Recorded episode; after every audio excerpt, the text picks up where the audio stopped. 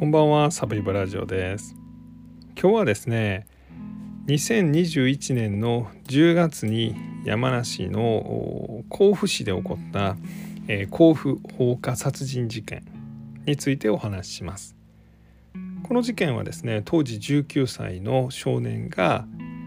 まあ自分の自分が大好きだった女の子でもまあその女の子に振られちゃってですねまあその振られちゃった女の子に、まあ、仕返しといいますかですね、まあ、なぜか拷問をしてやろうと、まいうふうに思って、まあ、彼女の家に忍び込んで、まあ、その両親をま殺害して、まあ、さらに妹にも襲いかかってさらに家にまガソリンをまいたりガスコンロを使って、まあ、家を燃やしてしまったという、まあ、放火殺人事件です。でこの事件は、えー、この当時19歳の、まあ、少年、まあ、特定少年とか言われますが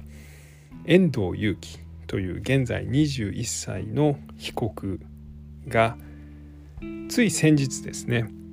えー、山梨の甲府地方裁判所で死刑判決が下されました。で、まあ、これがあのかなり報道されてますよね。まあ、実はあの僕はこういうポッドキャストをやってるのにですねこの事件全くのノーマークでして、まあ、事件が起こった2年半ぐらい前にはあのあこんな事件あったんだというようなことはなんとなく知ってたんですが、えー、去年の10月ぐらいから、まあ、裁判が21回ぐらい行われてたんですが、まあ、それについてはもう全然ノーマークでした。で慌てていろいろ調べてですね、まあ、今喋ってると、まあ、いうことです。で、まあ、注目されてるポイントというのは、まあ、テレビとかでもよくやってるんで皆さんもよく知ってるはると思うんですけれど、まあ、特定少年として初めての、まあ、死刑判決が出たと。でこの特定少年というのは2022年の4月に少年法が変わって18歳19歳でまあ、少年なんですけれども、まあ、悪いことをしたら大人と同じように、まあ、名前もメディアに出されるし、えー、罪ですよね、まあ、判決も大人と同じように出ますよという、まあ、そういう、えー、少年法の改正があった後に、まあ、初めて、まあ、18歳19歳、まあ、少年の年齢で死刑の判決が出た、まあ、犯人という、まあ、そういうところが注目されてます。であとはですねこれあの1981年に永山基準という、まあ、死刑を決める時の基準が決まったんですが、まあ、そこから実は少年で死刑が確定しているのは7人なんですけれども、まあ、この遠藤はもしかしたら8人目になると、まあ、いうようなことを注目されています。で今回はですね、まあ、その、えー、まあ、事件についてというのはもちろんなんですけれども、えー、ではその7人の、えー、少年の死刑囚、まあ、すでに執行されてる人たちもいるんですがは、まあ、どういう事件を起こしたのかというのも少し紹介していきたいなというのと、えこの、え遠藤裕樹はですねいろいろ家庭に問題を抱えていてまあ、そういうものの、まあ、ストレスとかですね、まあ、過去の虐待があったみたいなこともあるんですが、まあ、その裁判の中で、まあ、2人の方を殺害して1人をまあ殺人未遂で家を燃やしたんですが、まあ、そのご遺族とかに対してまあ謝罪は一切言ってないと。で裁判でもほとんど黙ってると、まあ、黙秘してると。なんですけど、まあ、あるタイミングで急にブワッとしゃあの裁判の中で喋り出したんですよね。でまあそれなぜ喋り出したのかなと、まあ、いうようなところを、まあ、僕はちょっとこのいろんな裁判の記録を見てちょっと注目しましたんで、えー、そんなんもお話したいなと、まあ、いうふうに思っています。あとはですねえっ、とあまあ時間が許せばちょっとその過去にあった類似の事件ですよね、まあ、誰かを好きになって、まあ、その恋が叶わなかったことをま逆恨みしてですねあの俺のことを振るなんて許せないみたいな、え、ことで起こした事件と、まあ、その後についても少しお話したいなというふうに思っています。えーと、まずはですねこれ事件が起こった場所ですね。えっ、と山梨県です。えー、富士山で有名な山梨県なんですが、まあ、僕はあの行ったことちょっとだけあります。えーと、相模原事件のあの山百合園に行く時にですね、え中央線、え、電車間違えて乗ってですね特急に乗っちゃってですねそのまま大月市というとこまで行っちゃいましてでこの時に初めて山梨入りしました。まあ、なんですけどすぐに引き返しましてですね、えーと山梨の過去の滞在時間は30分ぐらいだと思います。えー、そんな山梨県、まあ、どんな山梨県なんですが、えー、その山梨の県庁所在地は甲府市ですね。あの富士山があって富士山の左上ぐらいに、まあ、ちょっと開けた場所があってここに甲府市があります。ここで起こった事件です、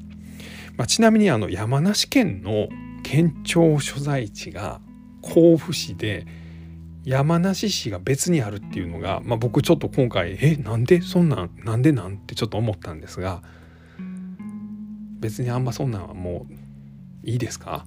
まあいいですかと言いながら僕はもう言うんですけどあのなんか変じゃないですか？大阪府の県庁所在地は大阪市、えー、京都は京都ですよね。山梨は甲府で山梨市は別にある。変やなと思って調べたら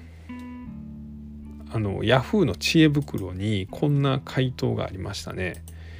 えー、そんなん言ってもえっと他栃木も、えー、宇都宮市が県庁所在地で栃木市は別にあるよとか沖縄も、えー、那覇市が県庁所在地で沖縄市は別にあるよとまあだからそんなんどうでもいいやんみたいなのが、えー、まさかのベストアンサーでした。何やねんもうヤフー知恵袋もうちょっとなんか丁寧に説明してくれよというふうにまあ思ったんですがまああのこういうのはちょこちょこあるそうです。で、まあ、なんでみたいな話だと山梨県はですねもともとできた時には、え、甲府市が県庁所在地だったんですけど、まあ、いろんなその町とか村がま合併してですね1950何年かに山梨が後からできたでそれはま合併して、えー、まあ甲府市ほど大きくなかったと、まあ、いうことみたいです。で沖縄市も同じです。もともと那覇市が県庁所在地だった。で後でいろいろ合併して沖縄市ができたけどまあそんなめちゃくちゃでかないみたいな。で栃木だけですねちょっとなんか違うパターンで栃木市はもともと栃木県の県庁所在地だったそうです。なんですけど実はその後栃木県と宇都宮県が合併してで宇都宮市が県庁所在地になった。え宇都宮県って何？っていうことなんですが、まあ、これはもうかなり昔明治の頃1884年とかぐらいの話なんで、まあ、過去にそういういきさつがあって、えー、現在栃木県の県庁所在地は宇都宮市で、まあ、栃木市は他にあると、ま、いうことだそうです。ということだそうです。こんなんでよろしいでしょうか？まあ、よろしいも何もあれですよね。いや、そもそも、あの、お前が勝手になんかその疑問だみたいなこと言い出して、なんかギャーギャー言い出してるだけやないかと。こっちとしては別にもともと何も疑問も何も別に大丈夫よという感じですよね。皆さんとったら。すいません。ちょっとあの、脇道にそれましたが、まあ、そんな山梨県の県庁所在地の甲府市で起こった事件です。でえっとまあ本当に街中という感じですね。近くにそのこれブドウ畑とかもあるみたいなんですがあの住宅街の一角に、木造のお家がありました。でここがま19歳の犯人に襲われてしまったんです。でこれをまあ襲ったこの家族を襲ったこの遠藤裕樹ですね。当時19歳の少年はまあ、どんな少年だったのかというのをちょっと見ていきますと、もともとですねお父さんとお母さんとこの遠藤の3人で暮らしていました。小学校4年5年ぐらいまでは3人で暮らしていた。なんですけどもともとのお父さんがまあちょっとその怒りっぽいとかその子供を虐待するとか、まあ、手が出るタイプというか、まあ、そういう、人でした。でお母さんともよく喧嘩していました。で決定的だったのはお父さんがその窃盗事件を起こすんですね。まあ人のものを盗んだ。でこれがまあ地元の話題になってしまった。でこれがきっかけで、まあ、小学校でもトラブルが起こってですね、まあ、遠藤が、まあ、本人は盗んでないという友達のゲームソフトを、ま、盗まれたと、ま、親がですね家に怒鳴り込んできた。みたいなこともあって小学校居づらくなって、まあ、転校したりとか、まあ、そんなことしています。で小学校5年生の時にお父さんお母さん離婚しました。お母さんは別の男性とお付き合いするようになって、まあ、その男性と再婚をしました。でしばらくするとですね、まあ、新しいお父さんができるわけなんですがそこに新しい家族妹ができます、まあ、小学校56年の時の妹なんでもう十何歳離れてる年の離れたまあ兄弟ができた。まあこれでうまいこといきゃよかったんですがまあ実はお父さん新しいお父さんとこの遠藤少年の折り合いが悪くってですねまあ、中学校の頃に、まあ、アパートな家族4人住むのも大変やから俺隣の部屋借りるからお前もう隣で住めというので、まあ、実質追い出されるわけですよね。まあ、中学校ぐらいの時、まあ、一人で暮らせるって一部屋ねアパートの部屋借りれるってええやんとも思うんですが、まあ、これがまあ家族から阻害されたというようなことをこの遠藤祐樹少年は感じます。でまあ中学校でもですねまあそのいろいろあってでさらにこの新しいお父さんが中2の時に、まあ、心臓病かなんかで亡くなるんですが、まあ、亡くなる途中に、まあ、かなりその虐待、まあ、殴ったりとかされたということです。で中2でお父さんが亡くなります。でこの頃から中学校に通わなくなります。でお母さんもちょっと精神的に不安定になる。でまあ高校では心機一転とえー、県立のですね中央高校っていうところに行くんですがここの定時制に通いながら、まあ、アルバイトをして、まあ、家計も助けていたということです。で、まあ、かなり高校では真面目になってで、えー、生徒会の、まあ、会長までやっていたということです。で同級生からま真面目な印象とか、まあ、真面目で、ま、生徒会長だけど結構一人でいる一人で昼間ずっとポケモンやってるみたいな、まあ、そんなことを言われたりはしています。で実はその山梨日日新聞という新聞にはですねこんな記事が出てます。えー、甲府中央高校ですね、えー、ここの定時制の生徒が新型コロナウイルスの収束を願って予言の鳥をモチーフにした消毒スプレーを作って県立の施設に、ま、寄付を、ま、したと、ま、いうことなんですね。でまあ、予言の鳥ってま何っていうところはちょっとあるんですけれど、え、これがですね、まあ、あのアマビエみたいなもんなんです。えっとアマビエは覚えてますか？あの妖怪みたいなやつなんですがあの疫病から、まあ、人間を守るというあの妖怪みたいなやつ。であれが流行った頃に山梨ではですね、まあ、予言の鳥という昔の、えー、っとコロナじゃなくてコレラの流行を予言したという頭が2つある、まあ、カラスのなんかこうえー、っとねそういう昔のなんかこう、えー、伝説みたいなのが発掘されました。でこれによってですね、まあ、その山梨ではいわゆるアマビエではなくこの予言の鳥がちょっとしたブームになっていた。で、まあ、高校が、まあ、それをですね消毒液にデザインして、まあ、県立の施設に、まあ、寄付をしていたと。でこれを寄付した時の記事にですねこんな書き込みが書き込みというかこんな文章があります。1人4本作って完成した約1,000本のうち500本は県を通じて県立の博物館とか、県立の施設に送ったと。で定時制生徒会長の遠藤裕樹さんは、えー、手指消毒は手軽にできる感染対策です、えー、感染予防を心がけてほしいということを話したということを山梨山梨の日日新聞に語っています。まあ、つまりかなりその真面目にやってですね、まあ、その新聞なんかにも取り上げられるような学生だったと、まあ、いうことなんですね。でこんな学生生活を送っていたこの遠藤裕樹なんですが、まあ、実はその残されたお母さんと妹と、まあ、自分での生活の中で、まあ、お母さんに対してのこう結構不満が高まっていた。でお母さんも精神的にちょっとそのバランスを崩してたので、まあ、この家で一番の邪魔者はお前だみたいなことを言ったりとかあとその収束先をですねお母さんが勝手に決めてですねであの家にお金入れるためにここで働けと、まあ、いうようなことを遠藤被告に、ま、言ってたそうです。でまあそんな時に2021年の5月にこの遠藤はこの被害者のご家族の長女に出会います。でこの被害者一家の、まあ、長女は、まあ、大変綺麗な女の子だったそうなんですけれどでこの子が定時制高校に入って、まあ、生徒会にも入ってくるんですね。でこの遠藤犯人の方がですね年上なんで、まあ、その後輩、まあ、生徒会長がいて、まあ、その下の役職を彼女がやってた。でめっちゃ可愛い女の子。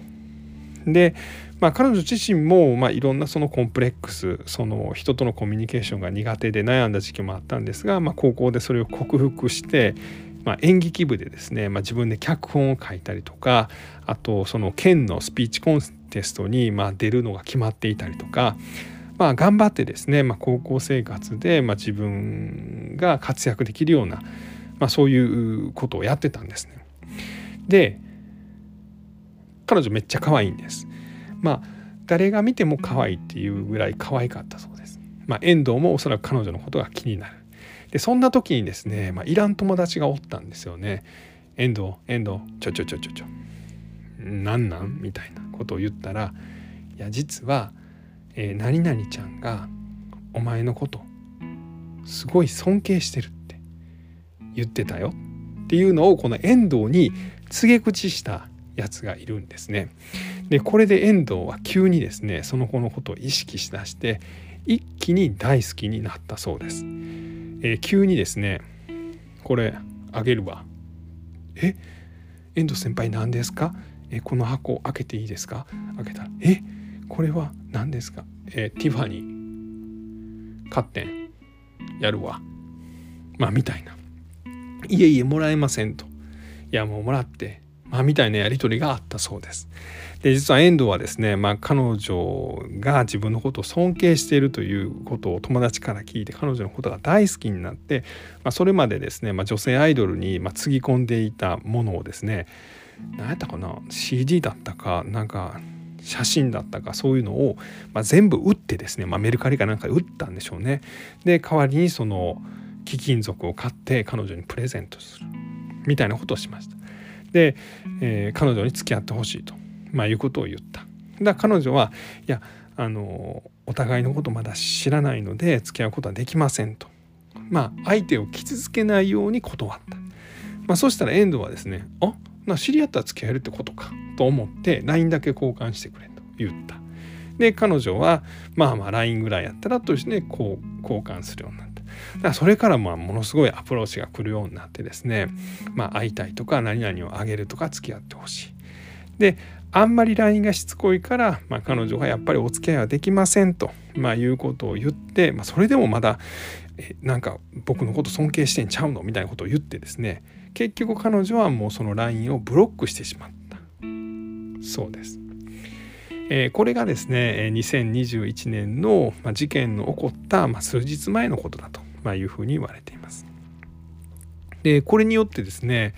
えー、遠藤はまあもうそれまで我慢の限界が100としたら80ぐらいだったけれども、えー、そのことによって140になったと。で、えー、これによって犯行を犯した、まあ、みたいなことを、まあ、裁判では言ってますねねその100とか140とかとか思うんですがでこの遠藤はですね彼女に対して、まあ、殺してやろうではなくて拷問をしてやろうと、まあ、いうことを、まあ、思ったそうです。でそのためにですねあの、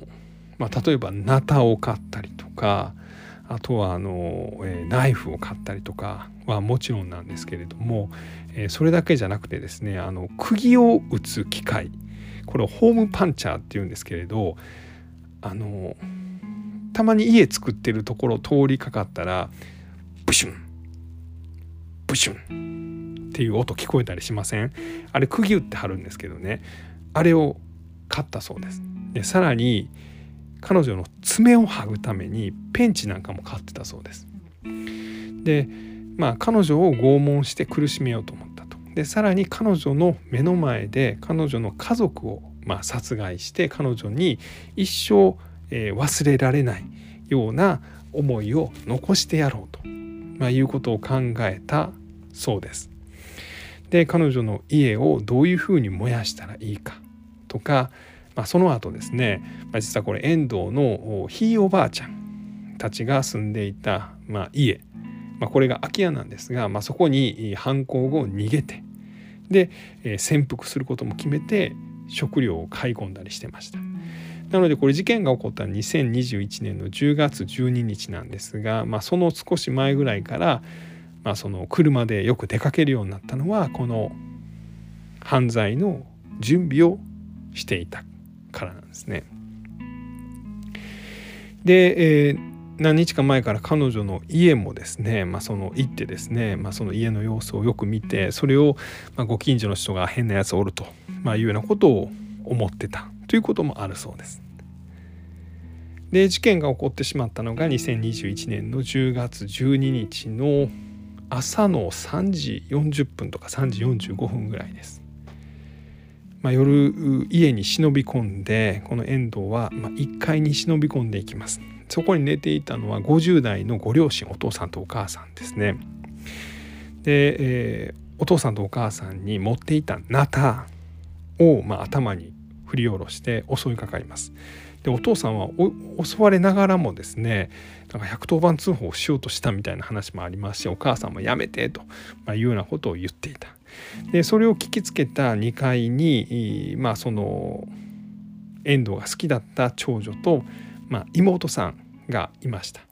で妹さんは運悪くですね降りてきてしまって、え、遠藤にナタで頭を切りつけられていますこれによって、ま、頭がパックリと、まあ、割れてしまったんですが命からがら2階まで逃げてですねお姉さんと妹はベランダから脱出。で近くのコンビニに駆け込んで、まあ、家に人が来てます。110番通報してくださいと、まあ、いうことを言って、まあ、2人は生き残りました。で遠藤はご両親に対してですね、まあ、十数回、まあ、ナイフとかでナタで切りつけてで内臓まで達してる傷もあったと、まあ、いうことなんですが、まあ、その後そのガソリンをまいてでこれはまネットで見て勉強したそうなんですが、まあ、ガスコンロのガスボンベあれを9本ぐらい持ち込んでましてですねでガソリンまいて火つけて、まあ、それを置いてたら途中でポンと爆発してさらに燃えると、ま、いうようなことでま、家に火をつけました。この家が燃えてる様子もですねご自宅が燃えてる様子もネットではさまざまな記事とか動画が残ってます。ものすごい勢いで燃えてるなというのをすごい感じますね。でこれ逮捕されたのはその日の夜ですね、えー、夜に30キロぐらい離れたえーと、ところで、まあ、交番に自首して、まあ、逮捕された。でそこからまあ2年ぐらいかけてですね、まあ、精神鑑定なんかがされて去年2023年の10月から、えー、裁判が行われたと。で判決がまさに昨日ですね、えー、言われあの言い渡されたと。まあ、ちなみにあの傍聴席の抽選はですね、まあ、60席ちょっとのところですね400何人来て、まあ、7倍という、まあ、ものすごい倍率だったと。まあ、いうことですねやっぱこう注目がすごい高かったんだろうなというのは思います。でこの裁判の中ですねここであのまあその警察の取り調べとかにはですねあのこの犯人は喋ってるんですよね。なんですけどこの裁判の中ではですねあのほとんど急に喋らなくなりました。で、まあ、沈黙を貫いてたこの遠藤被告なんですが、まあ、あるタイミングでですね、まあ、急に話をしだしたということなんですよね。えー、それがですねこれニュースポストセブンの記事があるんですけどえっ、とちょっと待ってくださいね。あこれだこれだあのニュースポストセブンじゃなかったですねあのテレビ朝日の記事ですねえっ、とこれがえっ、と1月17日の記事なんですけれども、えー、法廷で一言も発さない遠藤被告が、まあ、その急に話し出したというところなんですけれどもこれえっと10月からまあ初公判が行われてその被告人尋問のところで、えー、被告人質問のところで、まあ、その例えば裁判長とかがですねその名前は何と言いますかとか生年月日いつですかとかいろいろ聞くんですが、まあ、無視、まあ、何も喋らないんですよね。でその無言を、まあ、貫いてたんですがまああの多分ですねこれあの精神鑑定をしたお医者さんが話してるんですよね。でこれがそのこの遠藤は勘違いしとったんやと、まあ、この人いろいろ勘違いしてる人なんですね。まあ、例えばその女の子が自分のこと好きやと思って好きになってで自分のことどっちかっつったらもう勘弁してと嫌がってんのに自分にもチャンスがあるというのを勘違いしていた。で、えー、何回もアプローチして最終的にそのブロックされた時にですねその殺意を芽生えた瞬間をお医者さんは裁判の中でこんな風に語ったんですよね。え、ある日その彼女被害者一家の長女の遠藤被告の、まあ、後輩にあたる女の子が友達とハグしてた、えー、これがねどういうタイミングでハグしてたんかわからないんですが、まあ、抱き合っていたですね。でこれを見た遠藤はまあ激高してですね俺という男がいるのに、まあ、なんであいつはお前は他の男とハグをしてるんだと思ったというようなことを、え、裁判でお医者さんがお話しされたそうなんですがこれにどうやら裁判の中でですね遠藤は何らかのスイッチが入ったんじゃないかなと僕は思っています。なんかねそんなことも遠藤自身も言ってるんですよね。で実はお医者さんが言うのは遠藤はその彼女がハグしていた相手は本当は女の子なのに、まあ、服装が男の子っぽかったから他の男とハグしてるっていうのを、まあ、勘違いしていたと。でこれを裏切られたと思って、まあ、できるだけダメージを与えるために、え、両親を殺そうと考えたんじゃないかと言ってました。でこの間実は遠藤はずっとね耳を塞いでたんですね。でまあこの頃から突然話し始めるようになったということです。でえっ、ー、とですね例えばまあでもどんなことを言ってるかというと検察官がですねえっ、ー、とまあ長女と次女は生き残ってるんですがえー、すごいもう遠藤のことを怖がってるんですよねこれ本当にもうひどいなと思うんですけれども、えー、実はその長女はですね意見陳述の中でですねまあその今犯人に対してどういう気持ちですかっていうのを聞かれてですねそれが犯人が怖くては怖くて何も言えませんと。まあ、いうようなことを言ってますし、えー、事件についてはどういうふうに思ってらっしゃいますかというふうに言うと、えー、全部事件は私のせいだと思っていますと。え、犯人が外に出るチャンスがあればもう一度私と妹を殺しに来ると、え、一生外に出てほしくないしその確かな保証が欲しいと、まあ、いうようなことを言ってるんですけれど。まあ、当然そう思いますですよねそらね。で、えー、まあ、そういうことがあったので、まあ、その検察官はもう長女とか次女には関わらないと約束できますかと、まあ、いうようなことを言うと、まあ、約束できますと、まあ、いうようなことを言っています。でなんで事件を起こしたのですか？と、まあ、いうことを、まあ、今度は弁護人から聞かれている時にはですね、えー、きっかけは長女からやっぱり付き合えないと LINE が来たことです。えー、普段からいろいろ疲れていたので、まあ、これが合わさって、えー、彼女からの LINE で、まあ、人生から逃げるきっかけができましたと、まあ、いうようなことを言ってます。じゃあ何が辛かったんですかと、まあ、いうことを聞かれて、えー、一つ目は家のことです妹のこと母親のこと、えー、普段からお前が家で一番邪魔なんだよとヒステリックに言われたことが一番辛かったというようなことを言っています。まあ、こういうのを言いながらですねこれあの遠藤はま裁判所で初めて感情をあらわにして、ま、泣き出したりしてるんですよね。で弁護人は続けて長女に一度交際を断られた時どんな気持ちでしたか？はっきりダメと言われてなかったのでもしかしたらまだ付き合えるかもと思い自分なりに調べたりしました、まあ、この頃ですね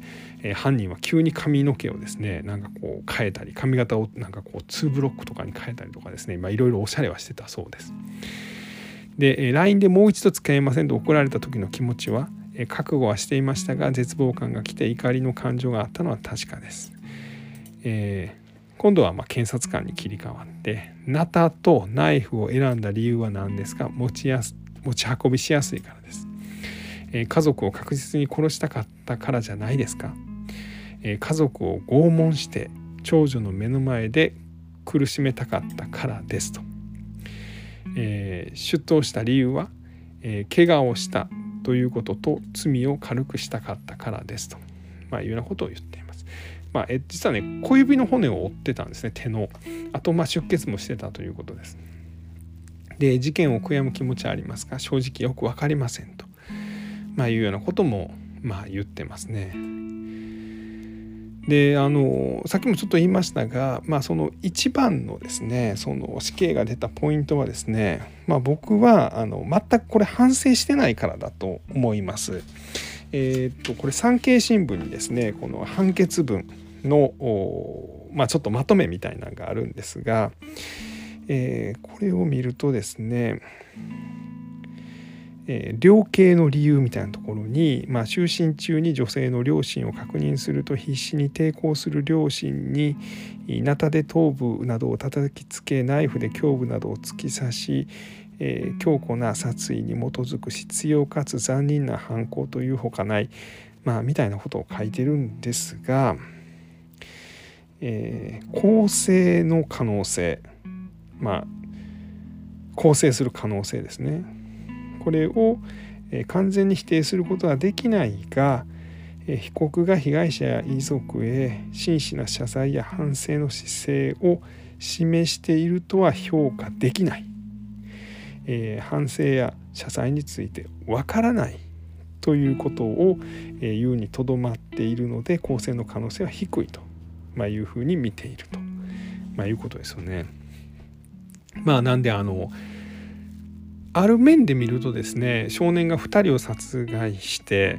でそれだけですごい反省してたらですね僕はこれあの死刑まで至らないというふうに思っています。まあそれがいいか悪いかは別ですけどね今までのケースをいろいろ見てくるとということです。ただこの遠藤がまあその死刑になったところはまあこの長女の爪を剥がしてやろうとか生きたままその釘を打ち込んでやろうとかまあその前はですねあの誘拐して強姦してさらに拷問しようとしてたりしたんですけど、そんなことをしようとか。でさらにはその家族を目の前で殺してやろうとかそんなことをしていたとか。で今なおどっかまあそのその気持ちはまだ消えていないと、まあ、いうようなところが、まあ、やはりこう死刑判決が出ざで出てもしゃあなかったのかなと、まあ、いうのはあの感じております。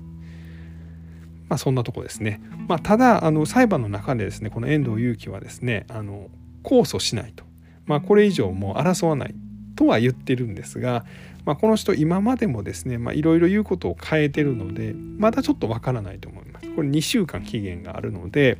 えー、まあ、この2週間でこの遠藤被告の気持ちがどう変わるかっていうのはちょっと注目かなと思います。でえっ、ー、と同じように結構新聞にですね今までそのどんな事件でその死刑の判決が出たかみたいなのも書いてるんでちょっと紹介しましょうか。えー、少年の死刑ですねこれ日本経済新聞日経新聞ですね。えっ、と最高裁が1983年に死刑適用基準永山基準を示して以降犯行時少年で死刑を確定したのはこれまで7人。例えば1992年千葉県の市川市で19歳の少年が一家4人を殺害した事件。これはまあ死刑。でさらに宮城県石巻市で2010年に3人を18歳の少年が殺傷した事件これも死刑の判決が出た。で一方では、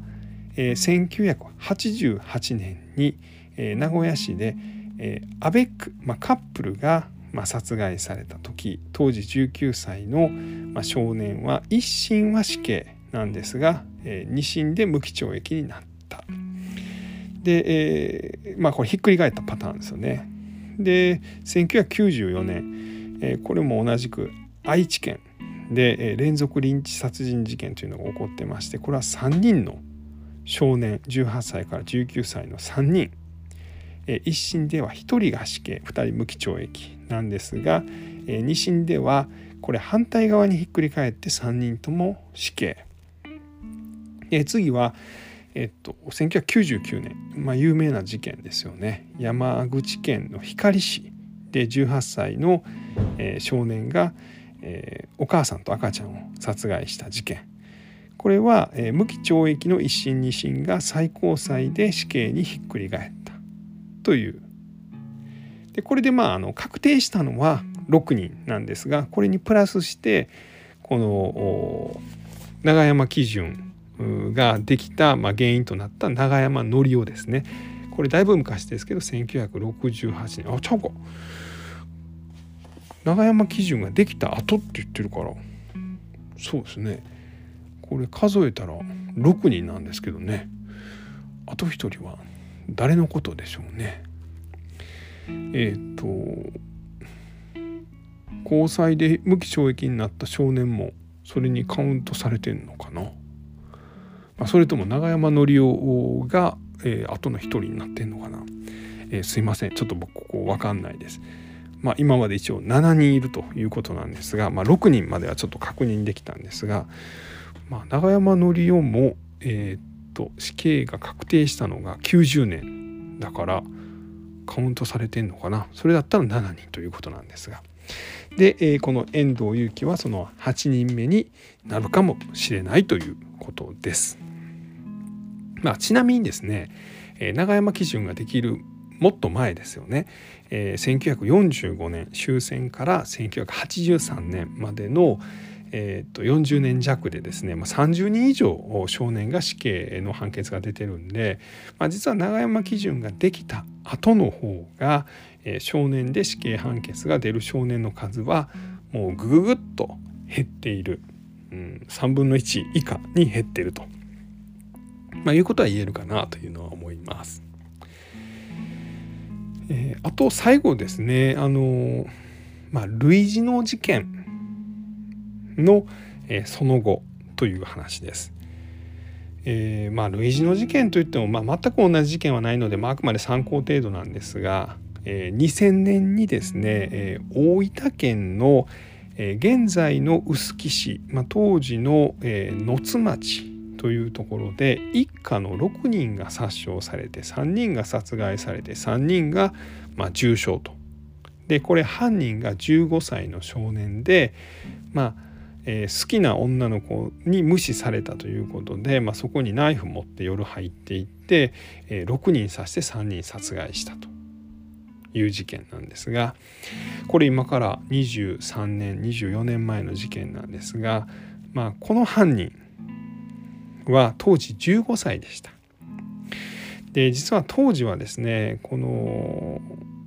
刑事事件として裁かれる年齢が16歳以上ということなんでこの犯人15歳ということで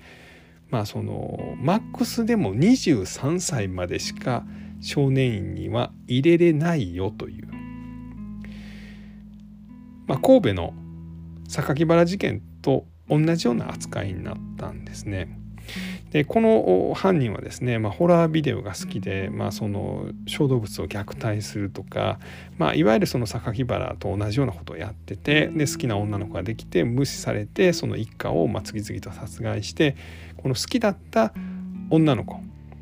に対しても、まあ、今でもその女の子が車椅子で生活をしないといけないような、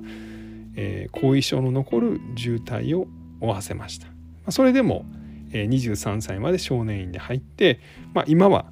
まあ、いわゆる社会生活を送っています。で、えー、これがまあ2020年に、えー、事件から20年ということでいくつかの新聞が記事を書いています。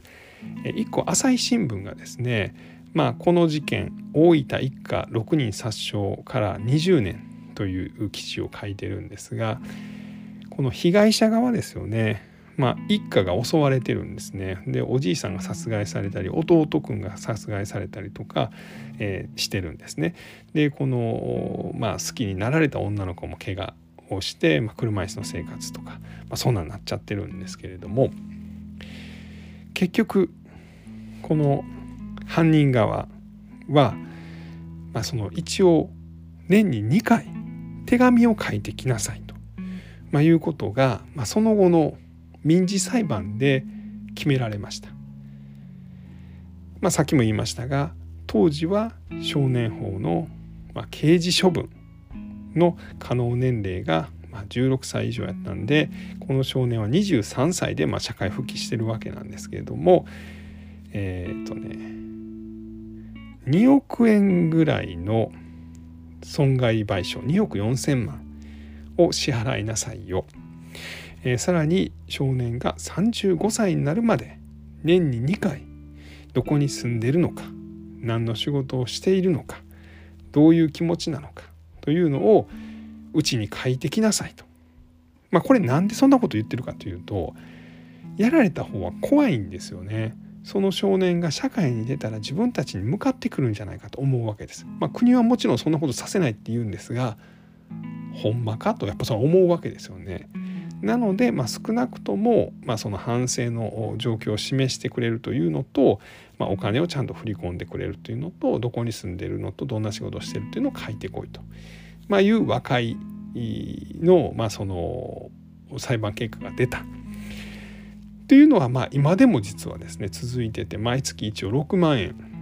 加害者側は被害者側に振り込んでる、まあ、それでも、えー、賠償金の2億4,000万にはあの関西まであと300年ぐらいかかるんですけどまあ一応その事件の経過はそのようになっているとただですね、えー、これはまあほとんどですねその当時の少年の親がまあ払い続けてる